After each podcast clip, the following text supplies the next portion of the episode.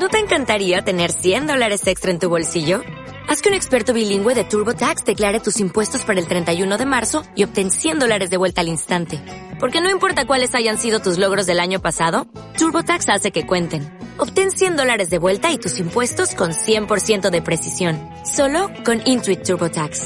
Debes declarar para el 31 de marzo. Crédito solo aplicable al costo de la presentación federal con TurboTax Full Service. Oferta sujeta a cambios o cancelación en cualquier momento.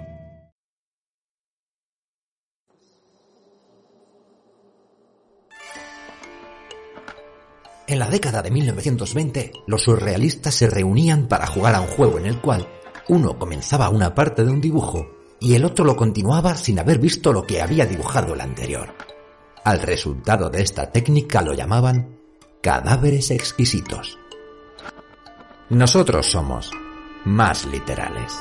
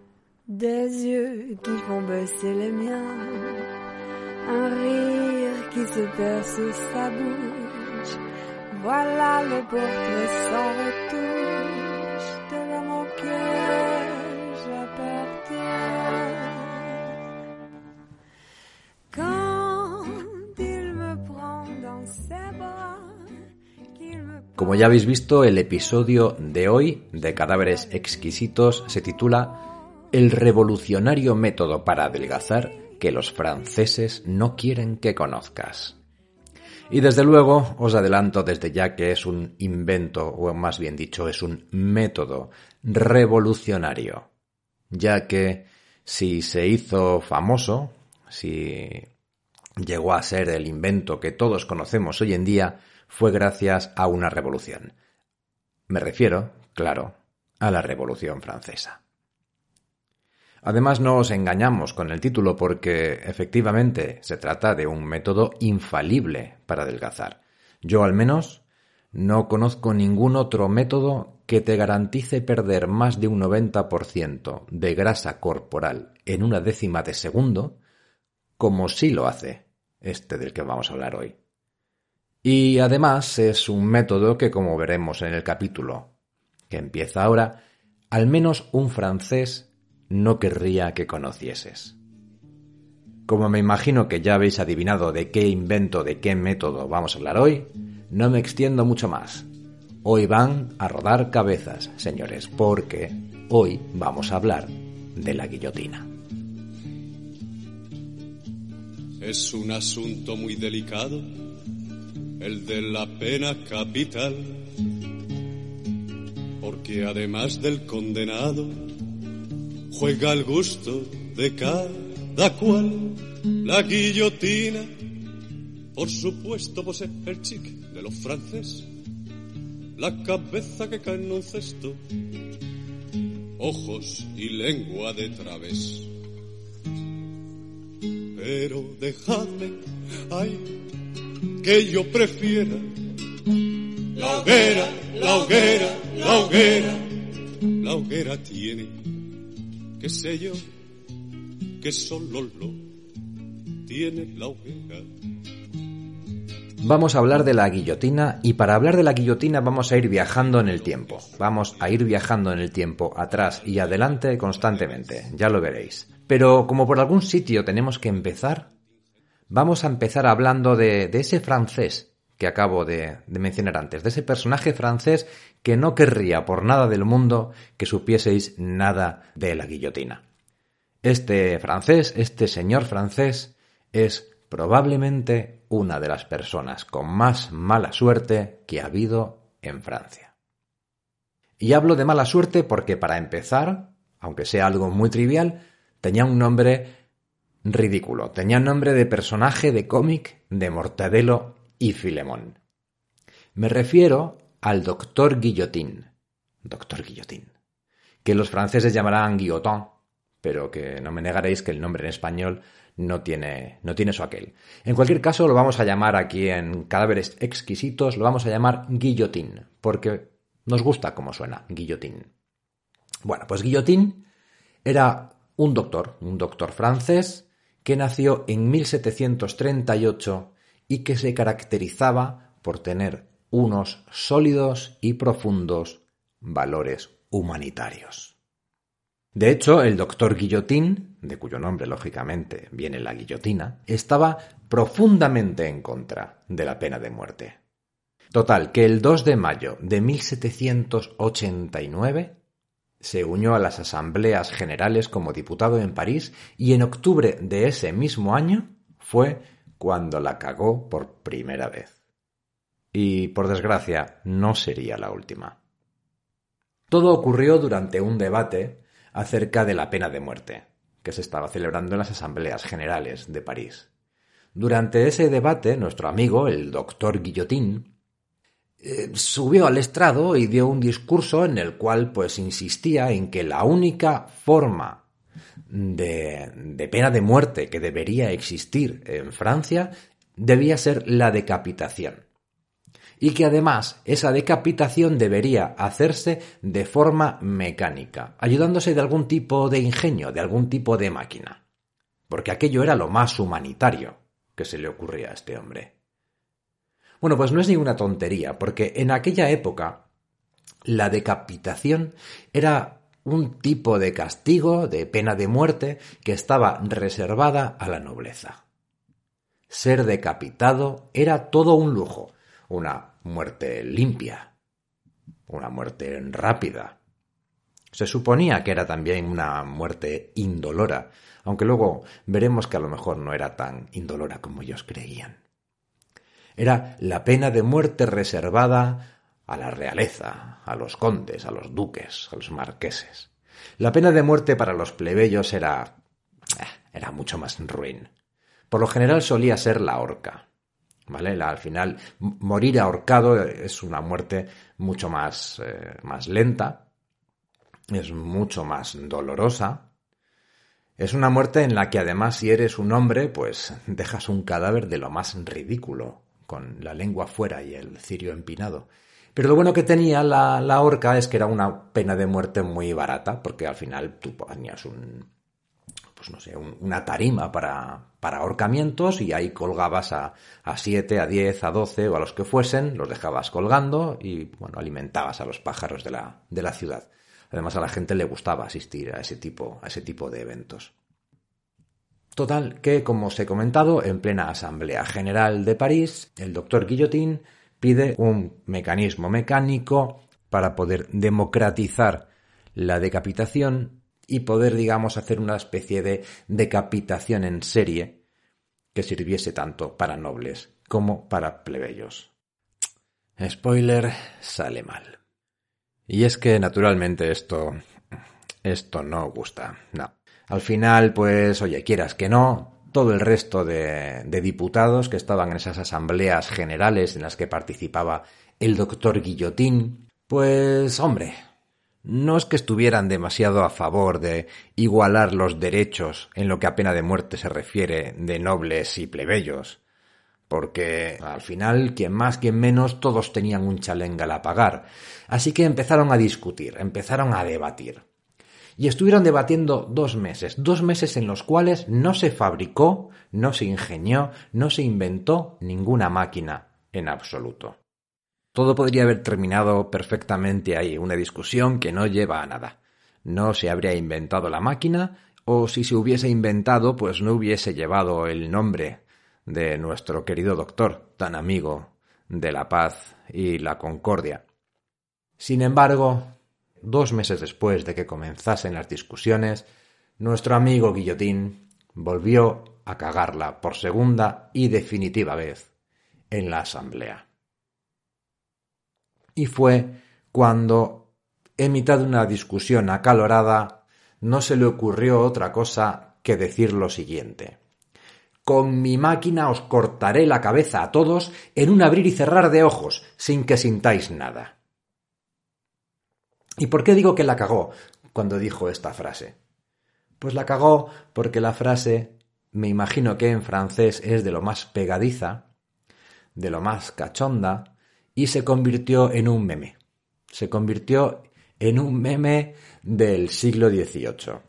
Hasta el punto de que el equivalente de la revista El Jueves, porque también existían revistas satíricas por entonces, en un número de su revista publicó una cancioncilla satírica hablando del doctor Guillotín que ahora de repente ha decidido que la horca no es lo suficientemente patriótica. No os lo voy a leer la canción entera, pero esto es un verso, o sea, el doctor Guillotín ha decidido que la horca no es lo suficientemente patriótica. Una cancioncilla que se hizo súper popular y que hizo que para siempre, para siempre, el doctor Guillotín estuviese asociado a la guillotina, a pesar de que el doctor Guillotín estaba absolutamente en contra de la pena de muerte. Así que como os anunciaba, como os adelantaba al principio del episodio, aquí tenemos un francés que desde luego no hubiera querido jamás que conocieras este invento francés. Espera, espera.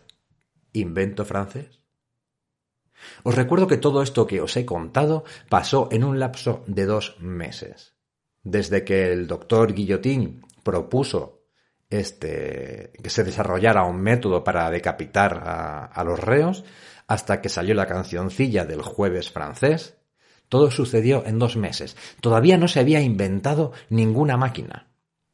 No habían hecho absolutamente nada. Eran un grupo de señores que estaban en una asamblea hablando, poniéndose verdes unos a otros sin llegar a ningún acuerdo y dejando un problema sin resolver. Yo no sé. Yo veo aquí, veo aquí concomitancias con, con los tiempos modernos. Pero bueno, vamos a quedarnos en que dos meses no habían inventado nada. Solamente habían propuesto que se inventase. Así que tenemos que el doctor Guillotín, un acérrimo enemigo de la, de la pena capital, se hace mundial y universalmente famoso por el resto de los tiempos por algo que es completamente falso, por la invención de la guillotina. Guillotina que no inventó, guillotina que solamente propuso, y guillotina que además tampoco sería a la postre un invento francés. Es más, ni siquiera sería un invento. Que llevaba inventada y funcionando cientos de años cuando el doctor Guillotin propuso su invención. ¿Inventada por quién? ¿Funcionando dónde? Ahora, ahora os lo cuento.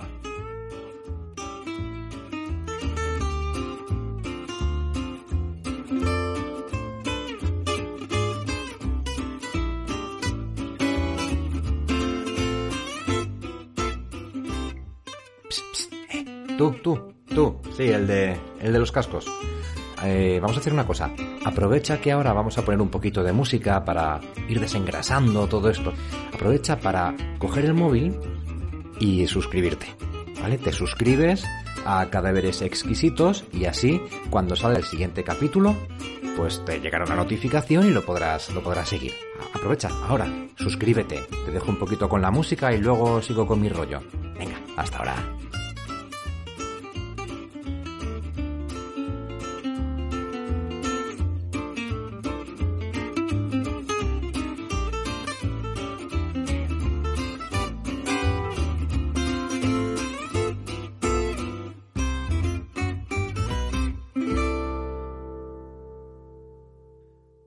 ¿Dónde nos habíamos quedado? Eh... Ah, sí. El doctor Guillotín. En 1789. Como decíamos, ni Guillotín inventó la guillotina, ni la guillotina cuando apareció resultó ser un invento francés, sino que resulta que ya existía desde hacía mucho. Pero para averiguar dónde se inventó realmente y sobre todo cuándo, tenemos que montarnos en nuestro DeLorean alimentarlo de combustible nuclear, ponerlo a 140 kilómetros por hora y viajar desde el año 1789 casi 200 años al pasado. en concreto al año 1603 a Londres.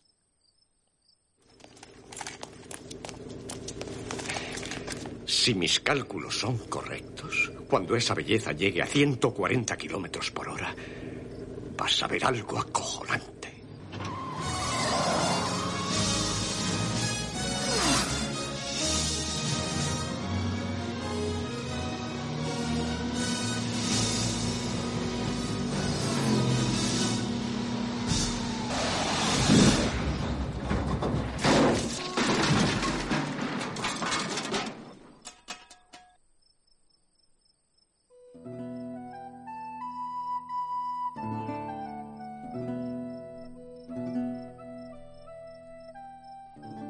Estamos en una habitación decentemente amueblada, pero a la que llega la peste de orines que sube desde la calle. Acompañadme, mirad. Inclinado sobre esa mesa, a la luz de, una vela, la persona que estáis viendo es William Shakespeare. William Shakespeare tiene ahora 39 años y como podéis ver está consultando un libro. Está tomando notas mientras consulta un libro. Se está preparando para escribir su próxima tragedia, que es una de mis favoritas, Macbeth.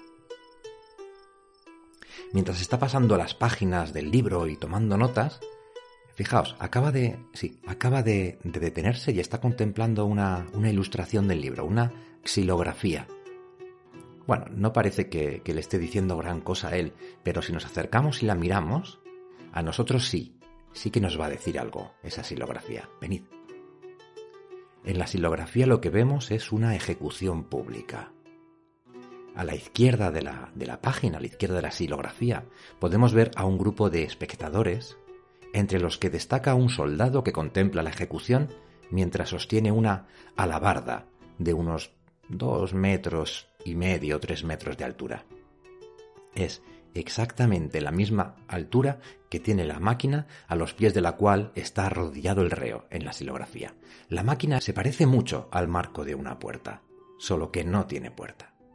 Tiene dos largueros verticales de unos dos metros y medio de altura que están unidos en su parte superior por un travesaño de madera de aproximadamente un metro de longitud.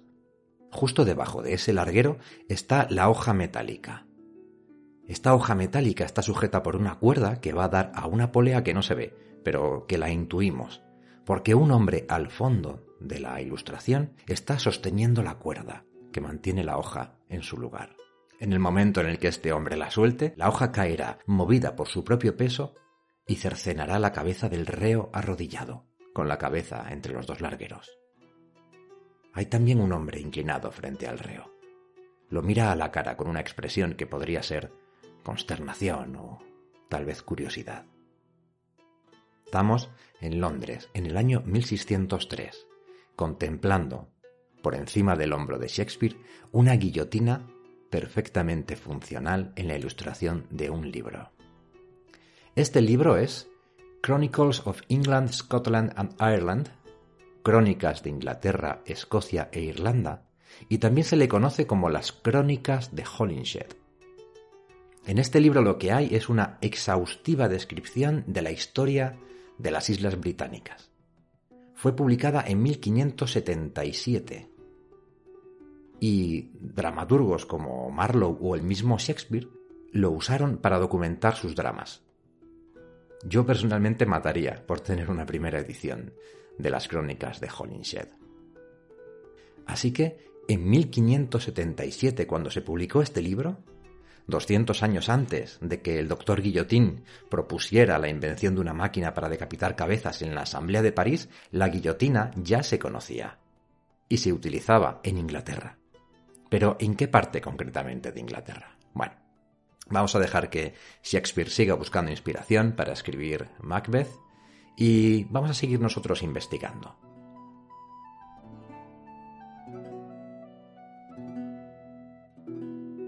Según el libro, según las crónicas de Holinshed, la cabeza que está a punto de ser cercenada en esta ilustración perteneció a un tal Murcott Balag, que fue condenado a muerte cerca de Merton, en Irlanda. El año 1307. 1307. Bueno, lo cierto es que cabe dentro de lo posible que Murkot Balak no fuera realmente guillotinado, ¿vale? En este sentido, las investigaciones no se ponen de acuerdo. Pero lo que sí que está claro es que perdió la cabeza. Lo que pasa es que seguramente no lo hiciera bajo la hoja de una guillotina, sino bajo la hoja de un hacha, y que los editores de las crónicas de Holinshed se confundieran al dibujar la guillotina. Pero de lo que no cabe ninguna duda es que en 1577, cuando se publicó este libro, la ilustración que contiene el libro de la guillotina es muy detallada y, desde luego, muy certera. Y esto es así porque estaba basado en un artilugio que sí que era bien conocido entonces y que a día de hoy todavía se puede visitar. Se trata del cadalso de Halifax, en West Yorkshire, Inglaterra. Y para conocer su historia, pues tendremos que montarnos de nuevo en el DeLorean y viajar un poquito más hacia atrás en concreto al año 1286. Desde el año 1286 hasta el año 1650, en el cadalso de Halifax, más o menos 100 personas perdieron su cabeza. Pero no todas lo hicieron por, eh, por efecto de la máquina de decapitación. En un principio, pues las cabezas se cortaban de la forma tradicional, bajo el hacha de un verdugo. Sin embargo, lo que sí que, lo que sí se sabe es que en algún punto del siglo XV, es decir, en el año 1400 y pico, en el cadalso de Halifax se instaló ya la guillotina que hoy en día se puede visitar. ¿Y por qué se instaló? Porque decidieron pasar de contratar a un señor que cogiera un hacha y cortase la cabeza de los condenados a muerte, bueno, pues según un novelista inglés de, la época, más o menos coetáneo de, aquella época, lo que hizo que se inventase la guillotina de Halifax no fueron las ganas de democratizar la decapitación ni de hacerla más indolora, como pretendía el doctor Guillotín o como pretendería el doctor Guillotín 300 años después, sino simplemente pues que no había suficiente gente que estuviese dispuesto a empuñar el hacha del verdugo. Sin embargo, lo más interesante es que si queréis podéis visitar esa guillotina inglesa. Está, vamos, se puede visitar perfectamente hoy en día. Está expuesta en su ubicación original. Tiene cuatro metros y medio de altura, y este es un dato importante porque la guillotina francesa tiene solo 3 metros de altura y veremos luego por qué este dato es importante, ¿vale? Pero quedaos con el dato. La guillotina francesa tiene 3 metros de altura. Y como os decía, está perfectamente conservada. Podéis ir a visitarla a este pueblo, está al aire libre en su ubicación original y, bueno, os dejaré una foto en, el Twitter, en arroba cadáveres exquisitos, para que la podáis ver. ¿De acuerdo? Hay una cosa bastante curiosa de, esta guillotina del cadalso de Halifax. Y es que en esta guillotina se decapitaban por ley a todos los culpables de robos de más de un chelín y medio. Daba igual la clase social eh, a la que perteneciese. Y la forma de llevarse a cabo la ejecución era, era el sueño húmedo del doctor Guillotín. Era lo más democrático del mundo, porque de la cuerda de la que había que tirar para subir la hoja de la, de la guillotina, tiraban todos los que iban a la ejecución. Ahí no hacían distinción, entre todos tiraban de la cuerda, la soltaban y caía la hoja y fin del problema. Solamente había una excepción en este modus operandi, y es cuando el ladrón estaba acusado de robar ganado. Cuando el ladrón había robado ganado, lo que se hacía era que era el propio animal que había robado y que después se había recuperado, el encargado de tirar de la cuerda que alzaba la hoja de la guillotina y que después, al ser cortada, zas, caía, fin de la cabeza del ladrón de ganado, fin del problema, más o menos. Pero entonces, ¿cómo funciona esto? O sea, cuando en 1789, 300 años después, el doctor Guillotín dijo, eh, alguien debería inventar una máquina para cortar cabezas. ¿Es que el doctor Guillotín ya conocía este cadalso de Halifax? ¿O quizá había conocido el libro Las crónicas de Holinshed? No. Vamos a hacer una cosa. Lo que vamos a hacer es que vamos a volver de nuevo al siglo XVIII y vamos a ver qué ocurrió con nuestro doctor Guillotín y su propuesta de inventar algo que cortara cabezas.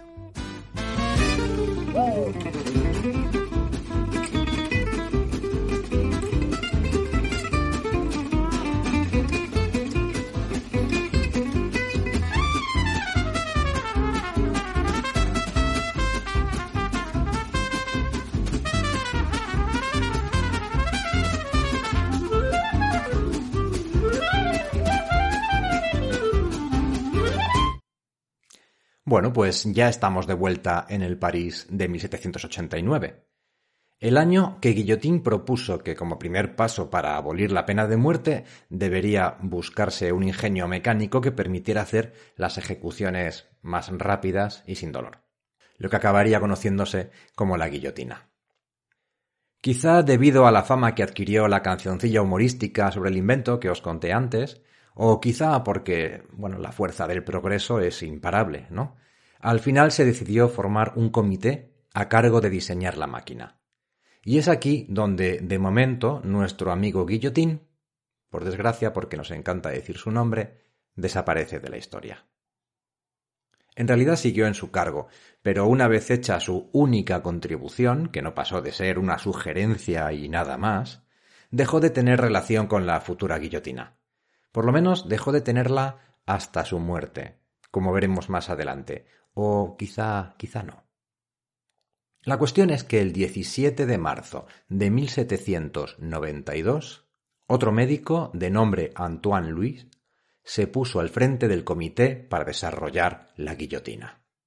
Porque claro, tenían el nombre decidido ya, se iba a llamar guillotina, pero todavía no tenían claro cómo lo iban a hacer.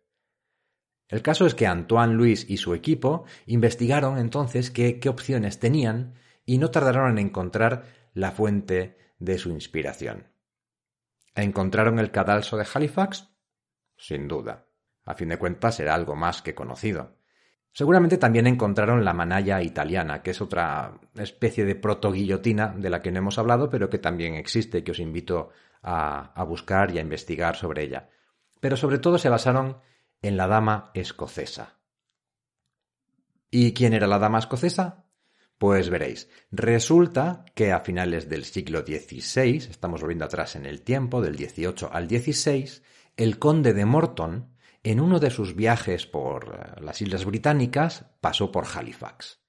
¿Y allí con qué se encontró? Pues con el cadalso de Halifax que hemos visitado hace un rato. El bueno del conde de Morton se quedó maravillado por la, bueno, pues por la bella factura que tenía el cadalso de Halifax lo bien que funcionaba aquel invento y lo práctico que era.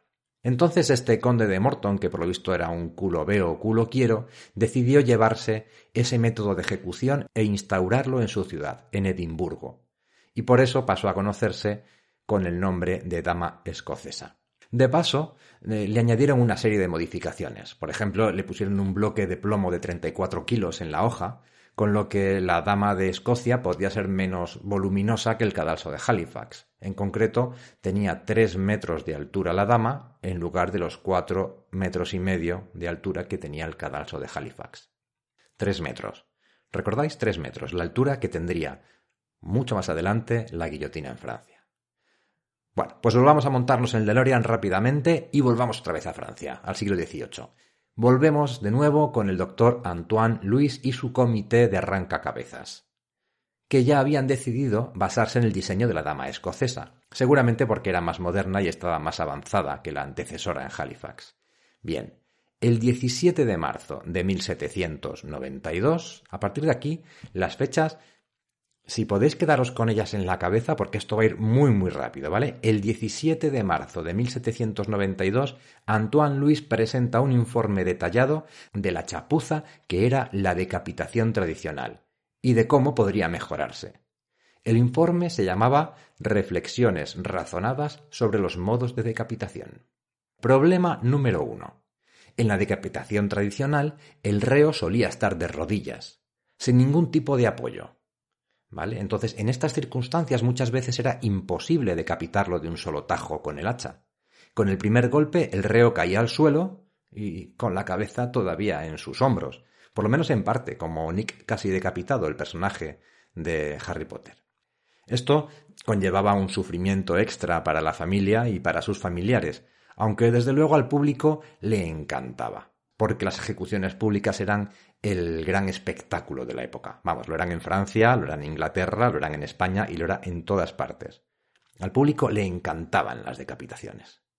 En fin, para evitar este problema, en la guillotina que iba a diseñar, que proponía diseñar, se añadiría una plataforma de contención con forma de cepo en la parte inferior de la guillotina, de manera que la víctima quedase inmovilizada. Bien, problema solucionado.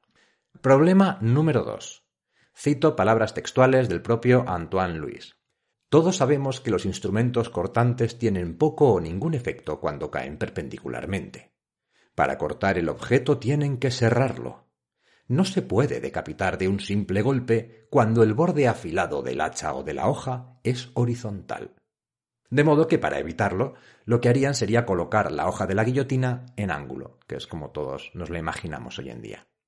Bien, así, de esta manera, como si fuera un consultor presentando un PowerPoint, eh, Antoine Louis fue detallando y solucionando todos los problemas que había logrado identificar en su estudio. No hace falta ni que diga que el comité legislativo quedó impresionado. Todos los comités se quedan siempre impresionados ante un buen PowerPoint, hasta el punto de que le concedieron, abro comillas, el mérito de haber beneficiado a la humanidad cuando la espada de la ley golpea la cabeza del culpable. Cierro comillas. Ahora que Antoine Louis ya tenía los parabienes del Estado, fue a pedirle presupuesto a Monsieur Guidon, que era el constructor estatal de cadalsos. Es decir, era la persona que se encargaba de construir sitios de ejecución para el Estado. Es decir, estaba acostumbrado a eso, ¿no? Tenía un equipo acostumbrado a eso. Bien, pues el señor Guidon vio la oportunidad aquí. El tema corría prisa, estaban todos muy interesados, así que le pasó un presupuesto a Antoine Louis de 5.600 libras, que era una auténtica burrada para la época. Su excusa para presentar este super hinchado presupuesto era que tenía que cubrir los gastos extra de sus artesanos, dado que la naturaleza del trabajo era especialmente desagradable. Insisto, artesanos que estaban acostumbrados a hacer este tipo de trabajos. En fin, Antoine Louis no se dejó engañar por Guidon, porque dijo, bueno, ¿qué dificultad puede haber en poner tres postes de madera y una hoja oblicua, chico? Además, vamos con prisa, vamos con mucha prisa. Entonces, eh, Antoine Louis cogió y se fue al mercado libre a buscar otro artesano. Le valía cualquiera. Y tanto que le valía cualquiera. Al final, el afortunado constructor de la primera guillotina fue un constructor de clavicordios, alemán, llamado Tobias Schmidt, que le hizo a Antoine Louis una oferta que éste no podía rechazar. No solo le fabricaría el prototipo de la guillotina por solo 960 libras, sino que además incluiría por el mismo precio un saco de piel para recoger las cabezas. Todo iba sobre ruedas.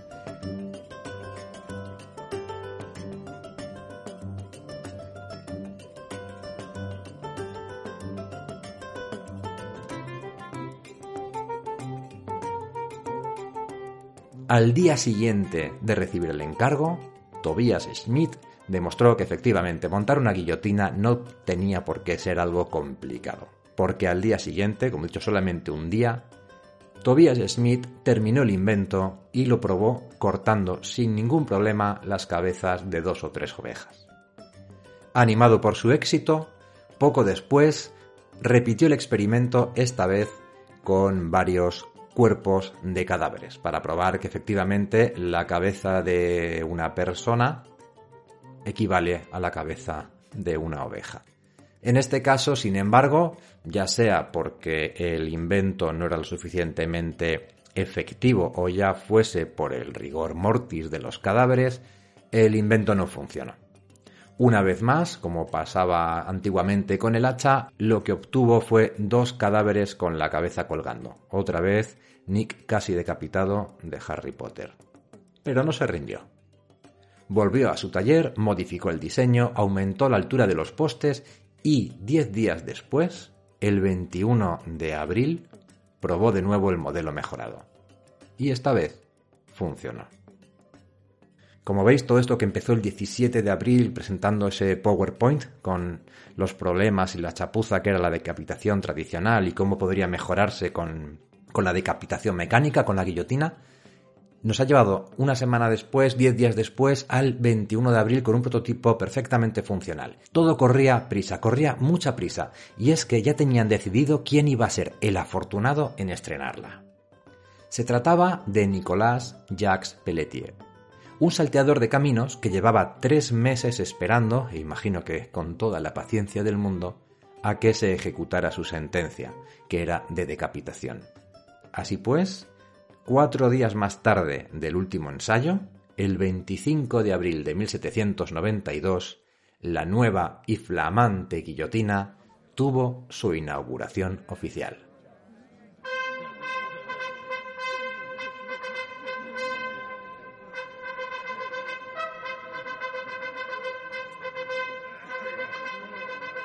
La ejecución tuvo lugar a las tres y media de la tarde, enfrente del ayuntamiento. Se esperaba que una multitud acudiera a presenciarla, no solo porque a la gente le encantaba el espectáculo, sino porque además la propia guillotina era un reclamo extra. Y así fue. Efectivamente, ese mismo día, ese 25 de abril, a las tres y media, una multitud esperaba expectante al estreno de esa nueva máquina de tortura. No tuvieron que esperar demasiado. El reo fue conducido con camisa roja hacia la guillotina, que había sido pintada de rojo también para la ocasión. Fue cuestión de segundos. Todo estaba dispuesto. El cepo abierto, la hoja alzada. El reo se arrodilló e introdujo la cabeza en el cepo. Un instante después, su cabeza descansaba en el cesto. Lo que ocurrió entonces no me lo invento. Está perfectamente documentado en el libro What a Way to Go, escrito por Geoffrey Abbott en 2007. Cuando la cabeza cayó en el cesto, la gente guardó un segundo de silencio estupefacta. Acto seguido comenzó a aullar y a protestar. Había sido demasiado rápido. No había ni una pizca de diversión en la guillotina. Ni gritos, ni dolor, ni tortura, ni emoción ninguna. Poco a poco comenzó a alzarse un grito en la multitud. Queremos de vuelta la horca de madera, gritaban. Queremos de vuelta la horca de madera.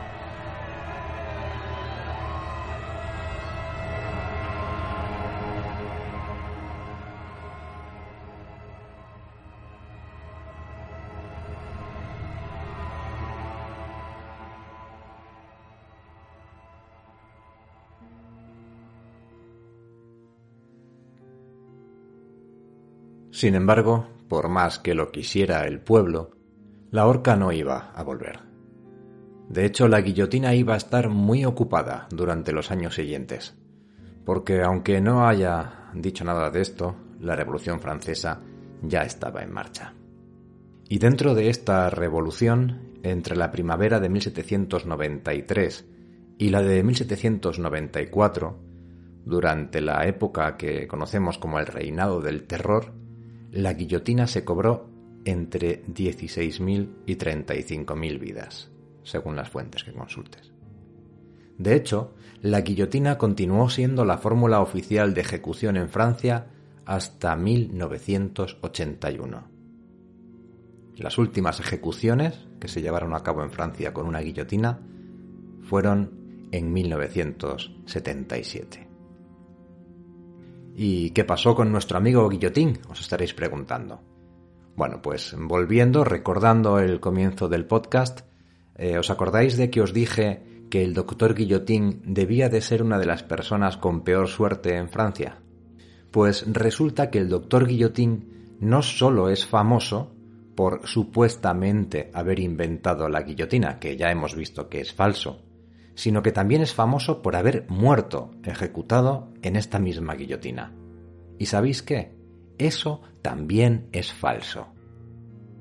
La confusión vino porque alguien apellidado Guillotín y que también daba la casualidad manda narices de que era doctor, fue llevado a la guillotina.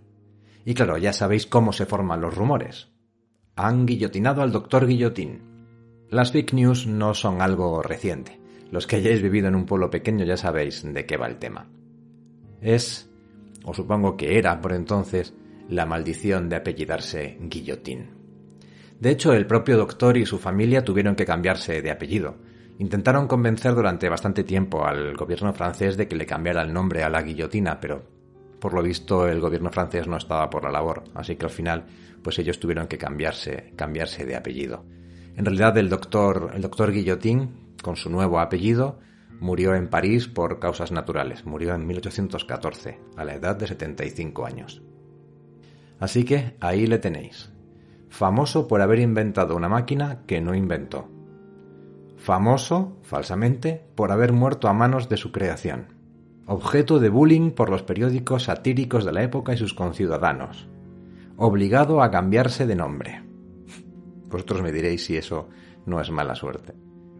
Te vuelves famoso por algo que jamás has sido y que odias con toda tu alma. En fin, hoy en día los restos de, nuestro amigo el doctor Guilletín, creo que durante el podcast lo, he ido llamando doctor Guillotín y doctor Guilletín mm, según me iba dando. Así que bueno, vamos a decir, hoy en día los restos de nuestro amigo el doctor Guignotin descansan en el cementerio del Padre Lachaise en París. Un cementerio precioso, un cementerio donde además tiene de vecinos a gente como Oscar Wilde, como Jim Morrison, como Honoré de Balzac, entre otros muchos eh, personajes ilustres.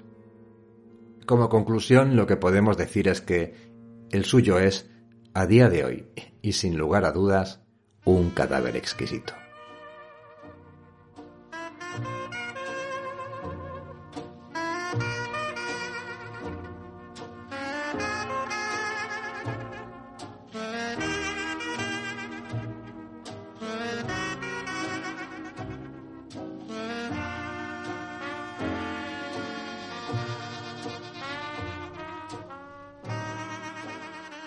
¿Qué os ha parecido el cadáver exquisito de hoy?